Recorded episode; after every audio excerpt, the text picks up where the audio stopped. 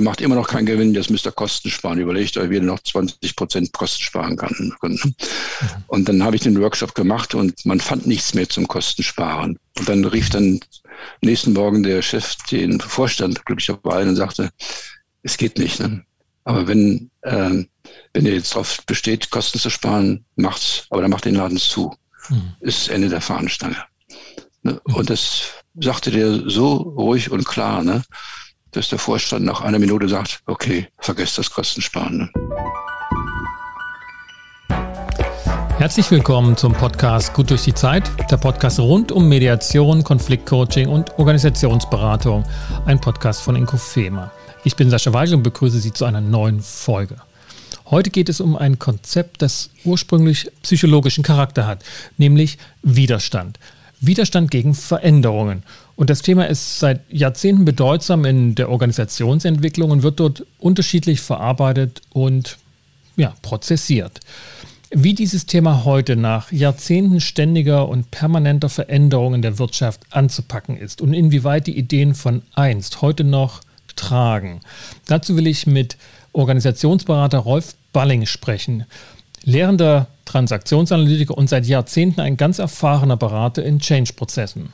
Und zudem ein wunderbarer Kollege und schon mehrmaliger Gast hier im Podcast. Hallo Rolf. Ja, hallo, grüß dich, Sascha, da bin ich doch. Ja, da bist du wieder nach ähm, einigen Wochen. Äh, wir hatten zuletzt über ähm, verschiedene Konzepte von dir schon gesprochen gehabt. Ich glaube, das letzte war zum Thema Motivation. Mhm. Und ähm, heute praktisch fast schon so wie das Gegenstück dazu. Ne?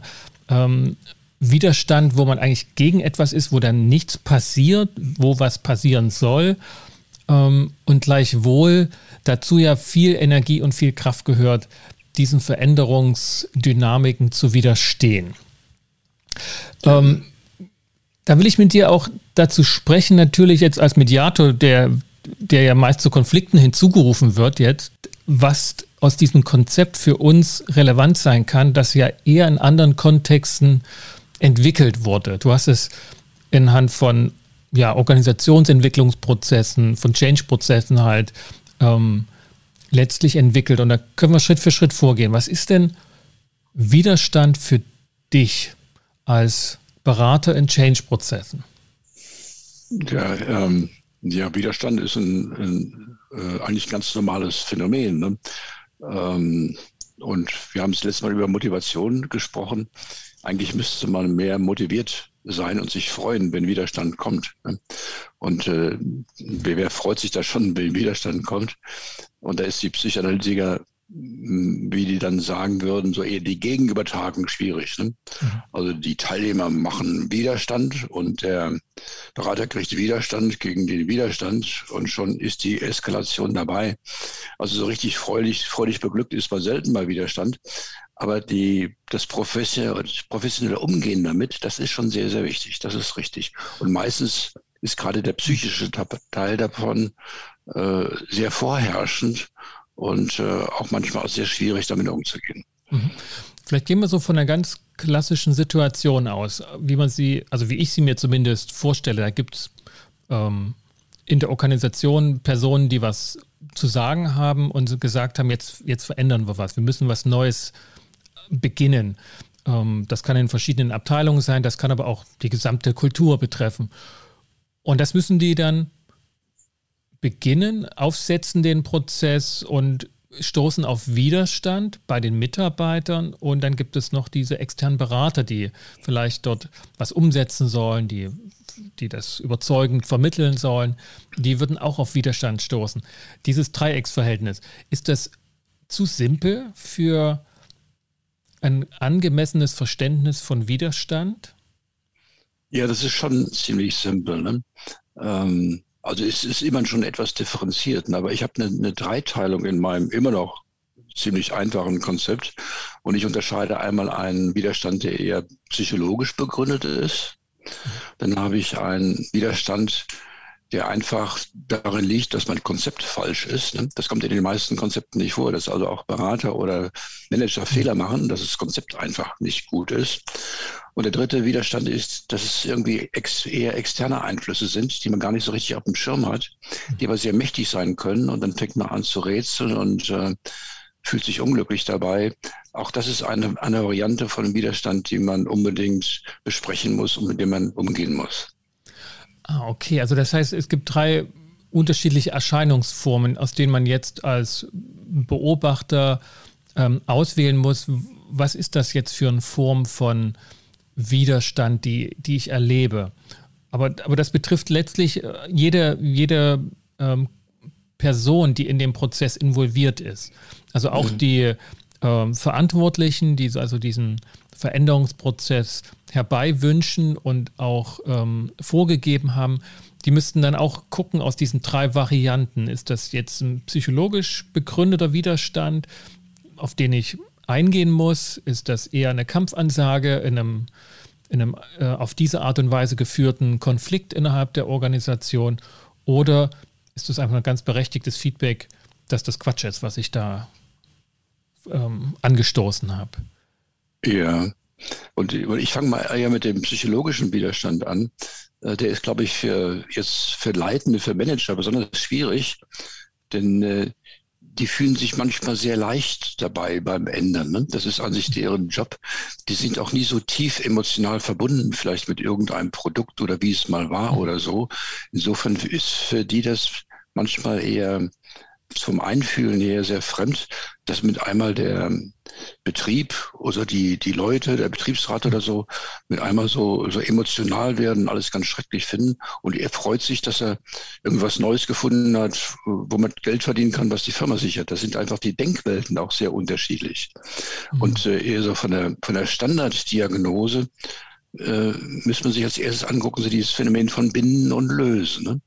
Also wenn sich was verändert, da sind äh, viele Mitarbeiter an, an alte Zeiten gebunden, an ihren Vorgesetzten gebunden, an ihre Arbeit gebunden, an ihren Raum gebunden oder was alles ist. Und die müssen sich davon erstmal lösen, um wieder frei zu werden. Und dieses psychische Effekt mhm. braucht eben einen Trauerprozess, wenn man es dramatisch ausdrückt. Mhm. Und in so einem Trauerprozess wissen wir alle, gibt es halt auch Aggression. Ne? Und wenn jetzt Aggression kommt, wenn die einmal jetzt den, das Management mehr oder weniger anmachen und sagen, das hätte auch schon viel früher ganz anders lösen können oder so und warum mhm. dann dieses Rumgemache und sonst wie. Also dass sie jetzt auch ziemlich unberechtigte Vorwürfe kriegen. Da ist jetzt immer die Gefahr, dass das Management das persönlich nimmt mhm. und jetzt äh, dabei einen Kampf produziert. Also wer hat hier recht oder mhm. wer ist hier beleidigt worden oder so und dann ist es ganz schlimm. Aber Können nicht nur das, ja? Können wir es an einem, an einem Beispiel festmachen? Also ich habe jetzt verschiedene Sachen im Kopf, aber bin mir jetzt nicht ganz sicher, was, was praktikabel ist, um, um so die Grundstrukturen des Konzepts darzulegen. Ähm, nehmen wir den, den Wandel in der Automobilindustrie, von dem sicherlich einfach schon alle gehört haben, ne, vom Verbrennungsmotor hin zum Elektroauto und damit eine andere Antriebsart ähm, favorisiert wird. Könnte man das in, anhand dieses Beispiels verdeutlichen? Ja, schon. Äh, also nehmen wir einen, nehmen wir einen Entwickler, der, äh, der in einem, mit einem Dieselmotor arbeitet und hat jetzt den schönsten, besten Dieselmotor aller Zeiten entwickelt, der von den Emissionen her und von seinem CO2-Ausstoß und Verbrauch und sonst wo und leise ist er auch noch und leicht und also so einen schönen Dieselmotor hat es noch nie gegeben. Ne? Und dieses mhm. Prunkstück steht jetzt da. Äh, Grund zum Jubeln und dann kommt die Nachricht, ja, das war der letzte seiner Art ne? und deine Kompetenz wird im Prinzip nicht mehr so gebraucht, denn wir werden keine neue Generation von mhm. Dieselmotoren mehr entwickeln. Ne? Und äh, äh, ja, das ist wirklich ein, ein Identitätsverlust. Ne? Also mhm. als, als kompetenter Entwickler, der sich auskennt, der muss sich jetzt damit beschäftigt, wie so ein Elektromotor dreht oder so. Das ist ja äh, mehr oder weniger langweilig. Ne? Da braucht man keine Gangschaltung, kein mhm. gar nichts. Die sind bestens seit 100 Jahren entwickelt. Äh, was ist da noch zu tun? Der verliert eventuell so etwas wie seinen Boden unter den Füßen. Ne? Das ist es. Ne? Das ist hart. Mhm. Ne? Und daran kann man nichts ändern. Also jetzt mhm. zu beschönigen zu sagen, ach, du wirst doch genauso viel Freude am Elektromotor haben und sowas, ja, das ist schnell durchschaubar. Das wird wahrscheinlich nicht sein. Ne? Und mhm. äh, damit jetzt ehrlich und effektiv umzugehen, ist wirklich eine harte Nummer, die man auf einer Business School nicht unbedingt lernt. Ne? Mhm. Das wäre die Konstellation, dass der Widerstand gegen diese Entscheidung, äh, gegen dieses Vorgehen, da jetzt radikal zu sagen, das ist der letzte seiner Art äh, von Dieselmotoren und wir werden danach nichts mehr ähm, entwickeln, war, wir werden da auch nicht mehr, auch nur ein kleines Projekt irgendwo in der letzten Ecke unserer Entwicklungsstation dafür nutzen. Ähm, das ist dann diese Konstellation, dass psychologischer Widerstand natürlich, menschlich und völlig in der Ordnung ist. Ja.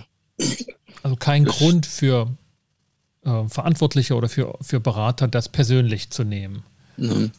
Und vielleicht ist da sogar manchmal der, der Begriff von Widerstand auch ein bisschen falsch. Ne? Mhm. Also dann sitzt vielleicht jemand etwas depressiv darum und so und ist innerlich nicht frei dafür, sich zu überlegen, was ist denn jetzt meine Zukunft? Wo will ich denn jetzt hin? Weil der einfach noch voll emotional damit beschäftigt ist, das, das Alte abzutrauern. Das ist dann nicht sehr kämpferisch vielleicht auch. Das ist einfach eher depressiv. Und das, ähm, da muss man schon viel professionelles Verständnis dafür haben, wie man damit umgeht, wie man damit arbeitet, vielleicht mit, ähm, ja, mit Theater, mit Metaphern, mit Begleitung, psychologisch und sonst wie, um da wieder rauszukommen. Äh, und das Harte ist auch für ein Management, das braucht eventuell Zeit. Ne? Da kann man nicht sagen, okay, jetzt reden wir einmal drüber und dann ist es vorbei. Kann sein, das dauert Wochen, vielleicht sogar einen Monat oder zwei Monate. Ne? Das kann sein. Mhm. Also für mich jetzt klingt das auf jeden Fall so, dass dort ähm, also A, daran gar nichts geändert werden kann und dass letztlich die Fakten klar sind in dieser Situation und dass es dann darum geht, davon Abschied zu nehmen, sich zu lösen. Während die Konflikteskalation eben an dieser Entscheidung nochmal was zu drehen oder die in Frage zu stellen und das dann in Form von Konflikten zu erleben, dass es also äh, Positionierungen innerhalb der Organisation gibt, dass die Kompetenz der einzelnen Leute angezweifelt wird, ähm, das scheint zeitlich vorgelagert zu sein. Ja, wobei ich, ja, wir haben das eben so dargestellt, wie das ist wirklich endgültig, letzte Dieselmotor. Ne? Auch da werden Leute kommen und sagen, ja, aber es gibt doch diese neuen wunderbaren Benzine, Dieselarten oder sowas, die keinen, die, die äh, keine CO2-Belastung darstellen. Wieso gehen wir nicht diese Richtung? Und ähm, da muss das Management sehr aufpassen, sich da nicht auf Kompromisse einzulassen, mhm. die an sich keine Zukunft haben. Also wenn mhm. es wirklich klar ist, das ist der letzte Dieselmotor, macht es keinen Sinn, jetzt äh, nicht tragfähige Kompromisse äh, einzugehen, die jetzt nach ein, zwei Jahren dann sowieso wieder kassiert werden müssen. Mhm. Und das ist, das ist schon auch eine Gefahr, dass man dann Management weich wird und, und geht äh, Projekte und Ideen ein, die nicht wirklich tragfähig sind. Genau, bei, bei dieser Frage, woran erkenne ich jetzt diese Konstellation und unterscheide sie von anderen? Also wie, wie hast du Widerstand diagnostiziert, zu welch, welche Ausdrucksform er ist. So dass du als Berater sagen konntest, also hier gilt es eher klare Kante zu zeigen und, und wirklich eher auf das Thema Abschied und Trauer hin zu beraten und hinzusteuern, statt auf, naja, könnte sein, dass die Entscheidung nicht ganz so klug ist. Ihre Experten in der Organisation haben da doch andere Meinungen. Ja. Kann man das, das kategorisieren? Also, oder ist das so eine. Ja, ja da habe ich ein Beispiel. Da habe ich ein Beispiel. Ne? Und um es vorwegzunehmen, das Wichtigste ist, im Gespräch zu sein. Ne? Denn man kann auch in seiner Diagnose ziemlich daneben liegen. Ich weiß, ich habe mal einen Workshop gemacht mit Briefverteilzentrenleitern der Post. Das war kurz nach der Wende der Post sozusagen, die war privatisiert und die gab es Leiter von Briefverteilzentren ne? und die waren vorher alle Beamte gewesen. Mhm. Und da habe ich gedacht, ui, das ist für dich jetzt ein Riesending, jetzt mit einmal so ein Leiter zu sein und die werden knallhart äh, bewertet danach. Also wie groß war die Verteilrate, wie groß ist die Fehlerrate. Bei diesen Maschinen kann man das ja abends immer sehen, mhm. wie gut der Tag gelaufen ist. Ne? Und habe eher so gedacht, oh, dieses ruhige Beamtenleben müssen die sich bestimmt erstmal abtrauern und habe in der Richtung erstmal gefragt und das inszeniert. Und die guckt mich dann so etwas verstört an und so. Ne? Und da dachte ich, irgendwas ist ja falsch. Ne? Und habe dann mal nachgefragt und da stellte sich raus. Was hast du gefragt? Also wie hast du gefragt? Wo du ja, ja was ist denn hier los? Ne? Ähm, ja. Vermisst ihr nicht das Beamtenleben und so? Da guckten die mich ganz verdattert an. Und da stellte sich raus, in dieser Zeit Leiter eines Briefverteilzentrums wurde, für den war der Beamtenstatus schon so immer sowas wie ein zu kleiner Laufstall für ein Kind oder so. Ne? Die wollten schon immer raus oder so. Ne? Und für die war das eine einzige Erleichterung, äh, dass sie jetzt sich austoben konnten, auch unter harten Bedingungen ständig gemessen zu werden. Die konnten endlich was verwirklichen und Selbstwirksamkeit zeigen und was auf die Beine stellen. Die hatten da keine Trauer. Mhm. Ne? Das muss man aber erstmal kapieren. Ne? Ja. Und wenn man da nicht in der richtigen Weise nachfragt, dann kann es sein, dass man mit der ganzen Konzeption, die man so selber hat, mhm. äh, völlig falsch liegt. Ne? Ja, verstehe. Also der Punkt äh, im Gespräch sein und im Gespräch bleiben, das, das ist die Herausforderung. Ich würde ja auch sagen, tatsächlich zum Thema Widerstand, also wenn sich so auf allen Seiten dann die Meinung breit macht, okay, der andere hat seine Meinung, der ist dagegen oder die sind dafür, die wollen das durchboxen oder die wollen da auf die Barrikaden gehen und dann bricht die Kommunikation ab. Und es kommt nicht mehr zum Austausch dieser unterschiedlichen äh, Seiten jetzt in, in, einem organisationsweiten Konflikt. Wie, wie gelingt es, im Gespräch zu bleiben? Also ja. vor allen Dingen auch subjektiv im, Ge im Gespräch bleiben zu wollen. Ne? Äh, auch da ist wirklich so, dass äh, die, die, Diagnose auf den Schienen zu haben, so ganz, ganz sensibel zu sein, ist wichtig. Ne? Denn auch das kann das anders laufen. Ich habe ein anderes Beispiel. Da hatten wir im Konzern festgestellt, dass wir zwei verschiedene Softwaresysteme haben für CAD-CAM. Und das war sehr teuer, also es war vollkommen rausgeschmissenes Geld. Man müsste halt eins nehmen. Und dann haben wir einen Workshop gemacht. Welches nehmen wir denn? Und dabei kristallisiert sich dann schließlich mit Vorstandsbeschluss aus, wir nehmen das eine und nicht das andere. Mhm. Und die anderen die jetzt vollkommen neu lernen mussten, also deren ganzen Softwarekenntnisse, die waren mit einmal jetzt auch obsolet geworden. Hätten wir jetzt sagen müssen, dass die gehen auf die Barrikaden und sind stinkig und sonst was alles. Aber das Überraschende waren, die waren eher jetzt erleichtert, schon etwas traurig, aber jetzt wussten sie, wo sie dran waren, was sie schon geahnt hatten oder so, ist es äh, äh mhm. Wirklichkeit geworden. Und da muss man gar nicht so viel im Gespräch sein. Da muss man nur gucken, wie, wie organisieren wir das Schulung und, und wie kriegen wir das hin, das ist. Also manchmal ist für die Leute Klarheit, auch wenn sie erstmal unangenehm ist, sehr erleichternd. Mhm. Und äh, wenn man wirklich diese Klarheit geben kann, äh, dann geht es viel schneller als gedacht. Mhm. Ne? Ich spring mal zu dem, zu dieser Konstellation, die du auch vor uns genannt hattest, dass Widerstand in einem Change-Prozess auch Ausdruck sein kann, alte Rechnungen zu begleichen, beziehungsweise andere Rechnungen, die noch nicht beglichen sind, mit, in, mit einzuarbeiten. Und letztlich Ausdruck von Konfliktlagen sind, die einfach hier das Feld des Veränderungsprozesses nutzen, aber dort gar nicht ihren Ausgangspunkt haben. Ja. ja, das ist jetzt noch eine andere Variante. Ne? Und das, das mhm. wäre zum Beispiel, es gibt einen größeren Change-Prozess, wo man schon weiß, wir werden uns hinterher anders organisieren. Es wird vielleicht auch sein, die Jobs sind natürlich dann ganz anders und äh, äh, ganz schnell ist bei den, beim Mittelmanagement, was integriert ist, nicht nur bei denen, auch bei anderen, äh, die Idee, oh, ich muss jetzt aufpassen, ich muss auf den Zug drauf und möglichst mitarbeiten, denn sonst verpasse ich irgendwelche Beförderungschancen. Und wenn ich nicht aufpasse, jetzt habe ich zehn Jahre lang hart gearbeitet, um einmal Abteilungsleiter zu werden und mit einmal bin ich meinen Job los. Ne?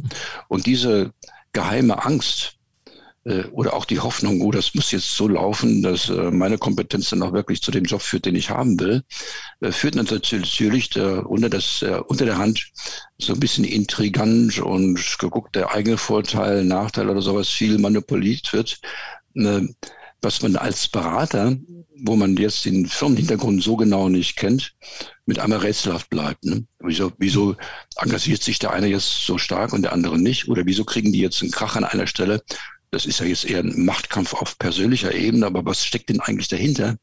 Äh, das wird man als Berater, wenn man nicht direkt den Hintergrund kennt, nicht mehr rauskriegen. Und da muss tatsächlich dann die, die Firma selber hoffentlich so clever sein äh, und muss vorbeugende Gespräche führen, muss den Leuten Perspektiven aufzeichnen, muss vielleicht alle Jobs neu ausschreiben oder was man immer machen muss, äh, um solche verdeckten Positionskämpfe mhm. in Grenzen zu halten und möglichst zu eliminieren. Das hat da mit dem eigentlichen Change nichts zu tun, aber das kann eine sehr große Kraft sein, um den Change wirklich sehr, sehr schwierig zu machen. Mhm. Also, aber da ist sozusagen schon die Situation angestoßen durch diesen Change-Prozess, wo jetzt geguckt wird, ähm, komme ich noch dorthin, wohin ich jetzt jahrelang mich hin, hingearbeitet habe. Und also da würde ich jetzt sagen, da ist dieser Veränderungsprozess wie so die Gefahr, der jetzt ähm, alle Fälle davonschwimmen lässt ähm, oder eben noch genau das letzte Sprungbrett sein kann. Ja. Ähm, als ich das so dein Konzept dazu kennengelernt hatte, und da ist mir diese, dieser Punkt, also das ist Ausdruck, das Widerstand Ausdruck von Konflikten in Organisationen ist einfach immer, immer wieder hängen geblieben. Ja. Ich habe die Konstellation in Mediation kennengelernt, dass man wirklich hart gearbeitet hat, also Klärungsarbeit, Auseinandersetzung anlässlich einer konkreten Konfliktsituation mit bestimmten Personen. Und dann manchmal wie, wie Wunder gegen Ende der Mediation oder auch kurz danach wurde die Abteilung umstrukturiert, wurde, die wurden Personen versetzt mit Einverständnis oder eben die wurden dahin befördert.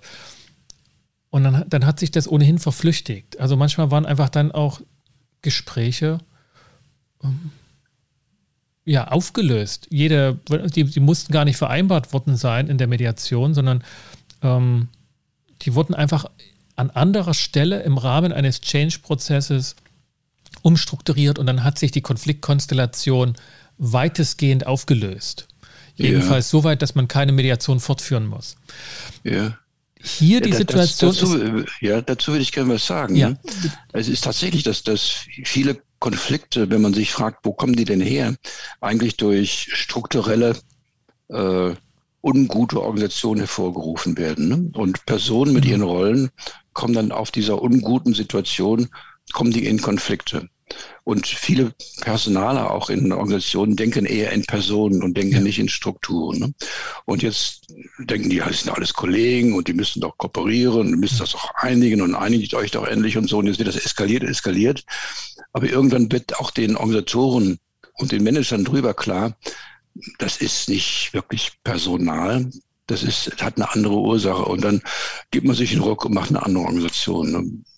Das, das, ja. Genau das passiert ja. ziemlich häufig. Ja, ja, also das hatte ich, den Eindruck hatte ich auch. Also und, und, selbst wenn noch die Beteiligten oder die Umstehenden sagten, ja, das sind halt zwei schwierige Personen, die setzen wir jetzt einfach auseinander. So wie der Lehrer in der, in der Schulklasse, ne? Setzt die beiden, die immer quatschen, weil sie nebeneinander sitzen, an zwei verschiedenen Ecken in, in die Klasse. Also selbst wenn noch eine Vorstellung vorherrscht, das hängt mit den Personen zusammen, hat die Umstrukturierung einfach die Konfliktsituation entschärft. Ja. In dem, was ich in deinem Konzept zum Widerstand praktisch wahrgenommen habe, ist, da kann es zu Konflikten kommen infolge des Changes, infolge von Veränderungsmaßnahmen. Und die könnten dann zu, einem, zu einer Konflikteskalation führen, die besonders als Widerstand gedeutet werden muss. Ja.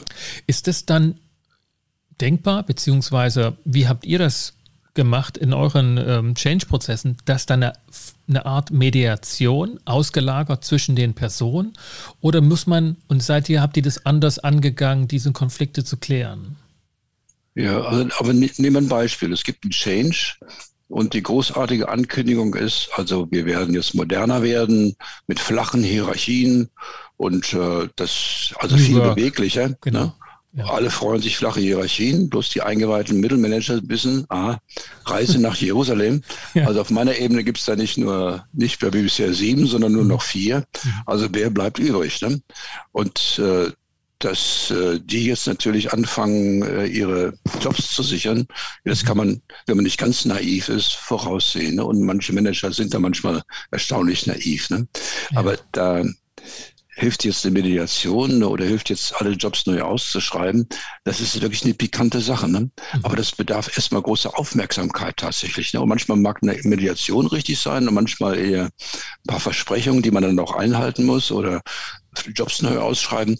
Aber das, äh, man kann nicht so tun, als wenn es dieses Problem ja. nicht gäbe. Ne? Dann, also, dann wird es schwierig. Also das heißt, wenn sozusagen da ähm, sieben Personen, die, die in Zukunft vier Stellen nur noch zur Verfügung haben, wenn man das mal so, so beschreiben will, dann, dann reicht es eben gerade eben so aus, man muss zu den Vieren gehören. Und das heißt, man muss nicht zu den vier Besten gehören, es reicht, wenn man nicht zu den drei Schlechtesten gehört.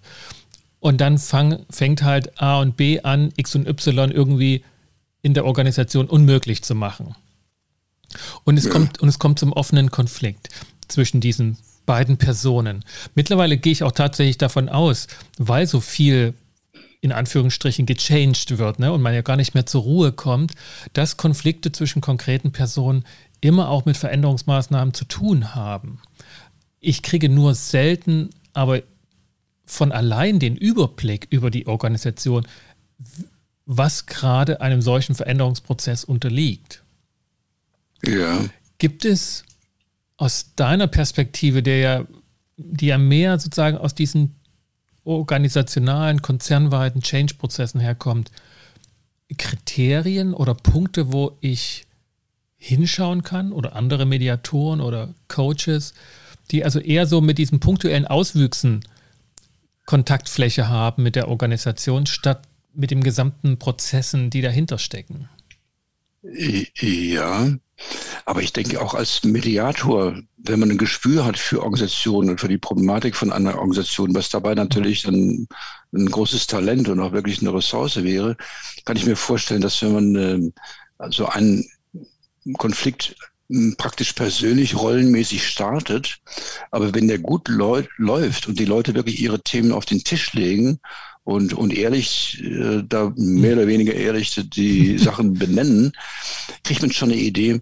Ja. Äh, das hat nicht nur mit denen was zu tun. Und, und diesem, diesem Pfad kann man ja dann folgen. Ne? Mhm. Und es mag dann für die einzelnen Leute sehr erleichternd sein, wenn die sagen, es stimmt ja auch. Ne? Früher haben wir zusammen Tennis gespielt und hatten Spaß dabei. Inzwischen liegen wir uns in den Haaren. Aber eigentlich sind wir ähm, determiniert von der Organisation, die uns dazu einlädt, uns in den Haaren zu haben. Und wir können damit nicht vernünftig umgehen. Ne? Mhm. Das, das, und das, das ist, denke ich, ist auch in der Mediation möglich und kann dann ein sehr, ja, mehr, sehr lebensfähiges Ergebnis dann produzieren. Mhm. Ja, ich, ich musste mich gerade an, an unser Gespräch erinnern, das wir vor ein paar Podcast-Sendungen hier zum Thema Dreiecksverträge gemacht haben. Na, also das, die Konstellation die unmittelbaren Klienten, Medianten in, in der Konfliktbearbeitung, Mediator und aber Auftraggeber. Und, und der hat ja. natürlich mehr Überblick und den gilt es dann mehr zu befragen. Na, was, was ist der Kontext dieser Streitigkeit? Und das könnte dann eben schon mal der erste Anlass sein, dass unabhängig von der Ehrlichkeit der Medianten in, in Anführungsstrichen ähm, so ein Change-Prozess zur Sprache kommt, auch bei Mediatoren. Ja. Ne?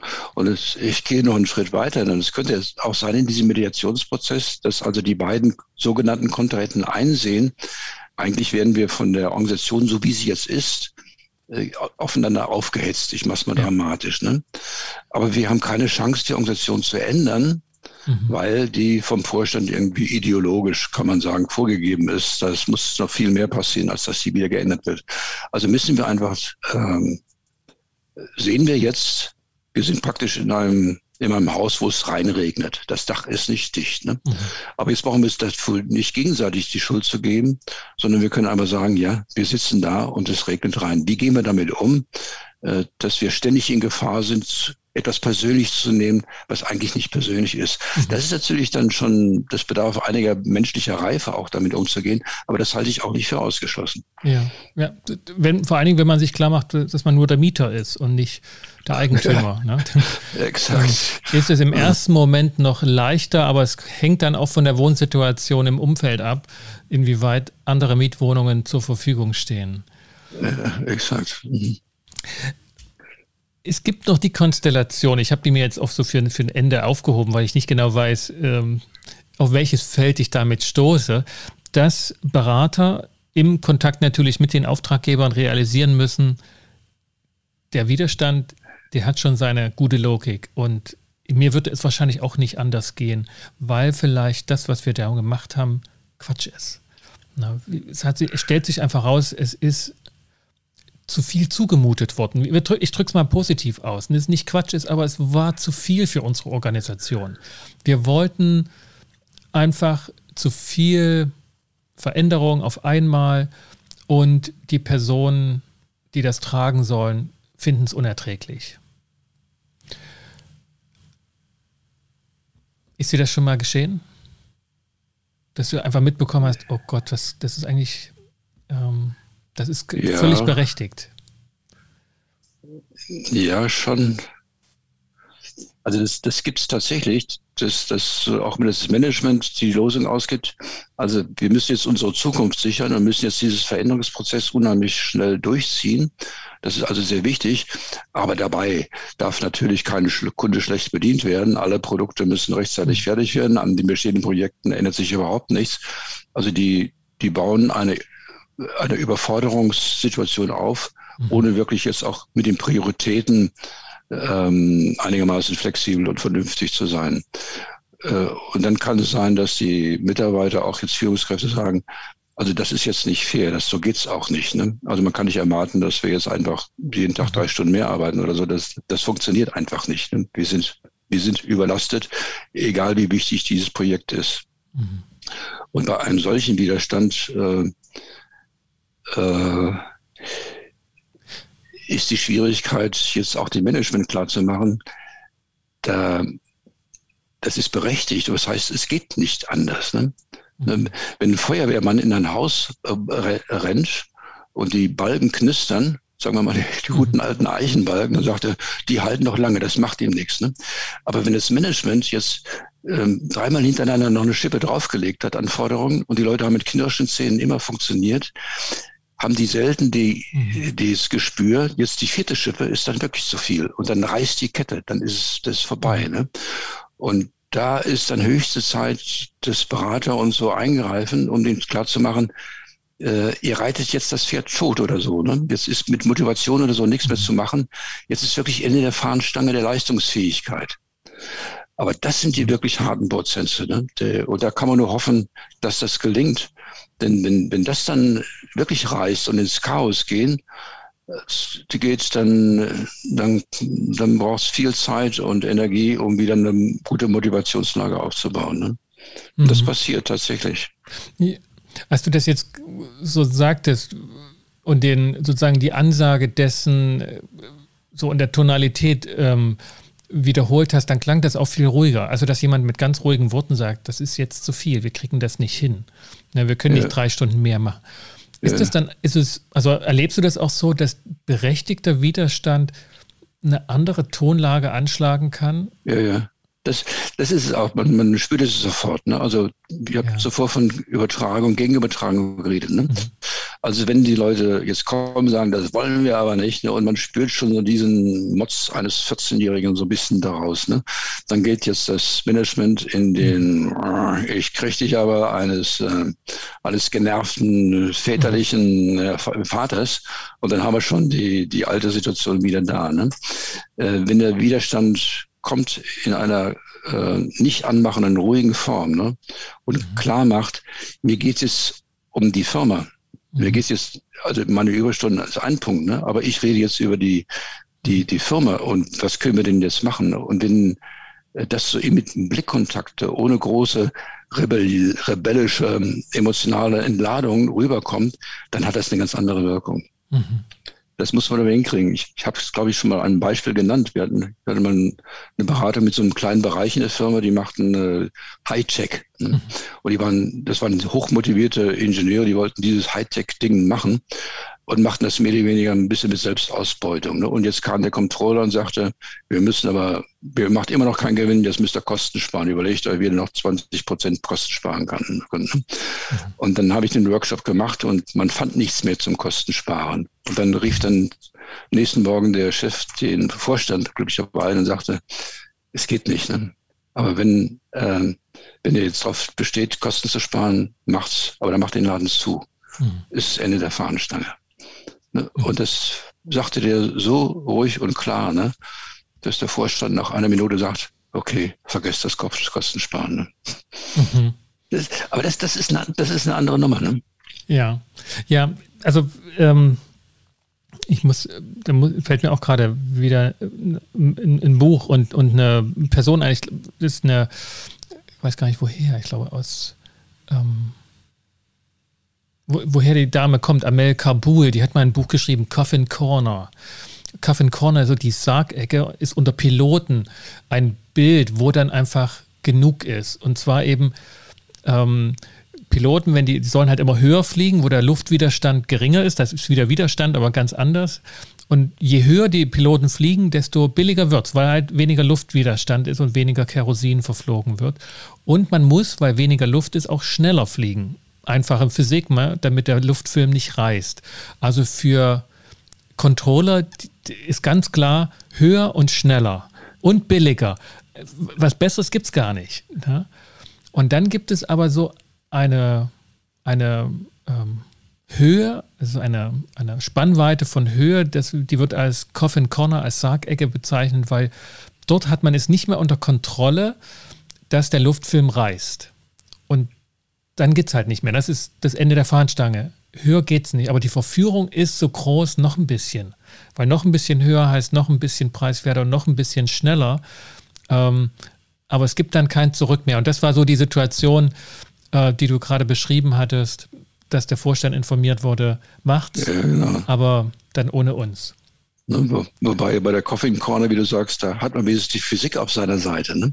Ja. Äh, wie die Situation jetzt in einer Firma mit irgendwas ist oder so, weiß keiner so genau. Wer hat denn da wirklich genau einen Durchblick? Man muss den Leuten in den Augen gucken und dann glauben, dass das, was sie sagen, äh, wirklich Hand und Fuß hat. Ne? Aber ja das merkt man dann emotional manchmal schon ganz gut. Ne? Also ist das, ist Ihnen das jetzt wirklich ernst oder ist es die übliche Taktik, jetzt mehr zu fordern, um dann die Hälfte wenigstens zu kriegen oder so, diese ganzen taktischen Spielchen. Ne? Mhm. Äh, da darf man das Gespür nicht verlieren, was ist jetzt wirklich ernst. Ne? Mhm. Aber das habt ihr, denke ich, in der Mediation ganz genauso, ne? wenn, die, wenn die taktischen ja. Spielchen aufhören. Ja, genau. Also genau, wenn, wenn wirklich sich ein Raum öffnet, wo Personen ruhiger und klarer sprechen und, und ohne, ja, du hast ja nicht diese, diese taktische Ordnung, ohne, da gibt es noch irgendeine versteckte Agenda dahinter, die jetzt verfolgt wird, sondern die Karten liegen auf dem Tisch und so sieht es aus. Ja. Also um, um so eine Situation herzustellen, wo die taktischen Spielchen aufhören, ist jetzt, äh, da gibt es einen Trick, der eigentlich kein Trick ist. Ne? Da müsste das Management sich entschuldigen. Da müsste also ähm, Vorreiter sein in jetzt wirklich absolute Ehrlichkeit. Ne? Mhm. Also ich spinne jetzt mal. Ne? Mhm. Der Vorstand sagt, ähm, es stimmt. Ne? Wir haben die Elektromobilität ein Stück verschlafen. Wenn wir vor ein, zwei Jahren das und das gemacht hätten oder so, äh, ging es uns jetzt besser. Haben sie alle geschlafen, ich auch ein bisschen. Ne? Aber das tut mir wirklich leid. Ne? Und jetzt haben wir die Situation. Ne? Also wenn, äh, mhm. Äh, wenn auch der Vorstand nicht mehr taktisch ist, sondern wirklich Klartext redet, mit unter Einbeziehung seiner eigenen Person, dann ist es eine Vorlage, wo andere darauf eingehen. Ne? Äh, es gibt mhm. Kulturen, da wäre ich vorsichtig mit sowas, weil die ja dann sofort, ähm, wenn man darauf keine, keine, nichts Gutes kriegt, sondern dann eher äh, was auf den Kopf.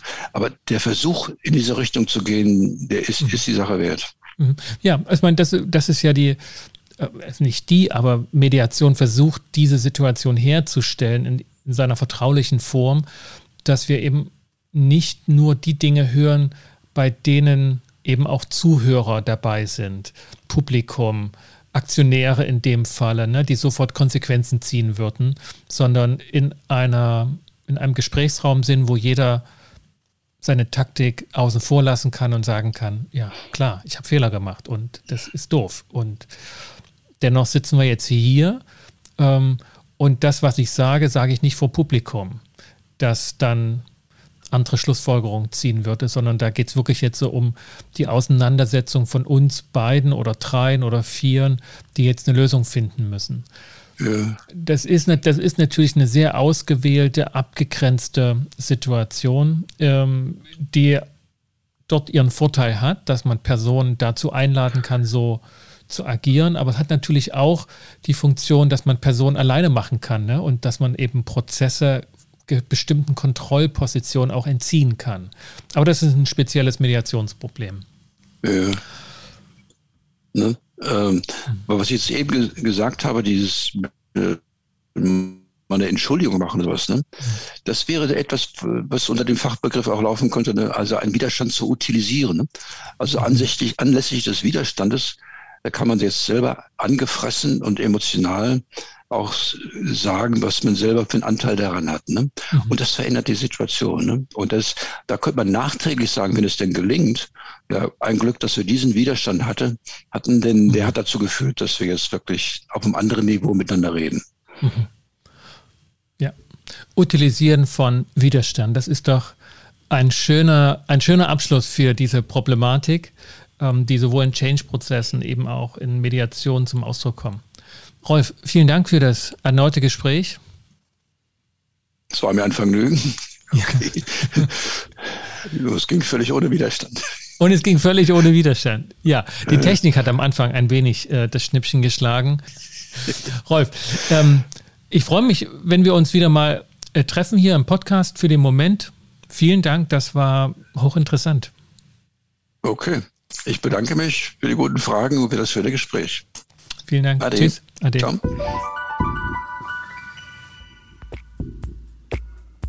Wenn Ihnen, liebe Zuhörerinnen und Zuhörer, diese Episode gefallen hat, dann hinterlassen Sie doch ein Feedback und eine kleine Bewertung auf iTunes bzw. Apple Podcasts und vergessen Sie auch nicht, diesen Podcast zu abonnieren. Und wenn das noch nicht geschehen ist, dann holen Sie das nach.